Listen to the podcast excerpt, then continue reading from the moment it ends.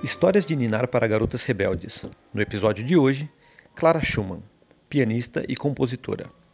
Quando Clara tinha 8 anos, ela já era uma pianista extraordinária. Depois de um de seus concertos em uma casa particular, ela foi abordada por um menino de 17 anos, que também era pianista. Seu nome era Robert Schumann. Ele disse a Clara que ela era fantástica, e os dois logo se tornaram bons amigos. Clara viajou por toda a Europa fazendo concertos e se transformou em uma das compositoras e pianistas mais famosas de seu tempo. Robert também era um grande compositor, e o amor que compartilhavam pela música os aproximou cada vez mais, até que se casaram quando Clara tinha 21 anos. Na época, musicistas mulheres deveriam parar de trabalhar após o casamento.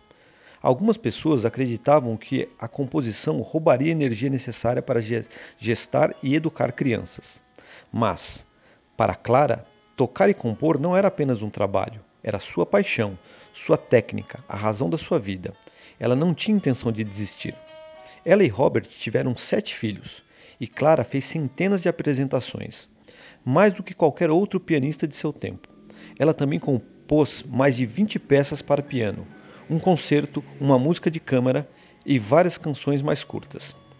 Clara e Robert se amavam muito. Quando ele morreu, ela parou de compor e dedicou a vida a tocar músicas dele para o público em todo o mundo. Anos mais tarde, quando ela mesma estava morrendo, pediu ao seu sobrinho para tocar Romance em Fá Maior, uma peça que Robert tinha composto para ela. Clara morreu antes que as últimas notas silenciassem.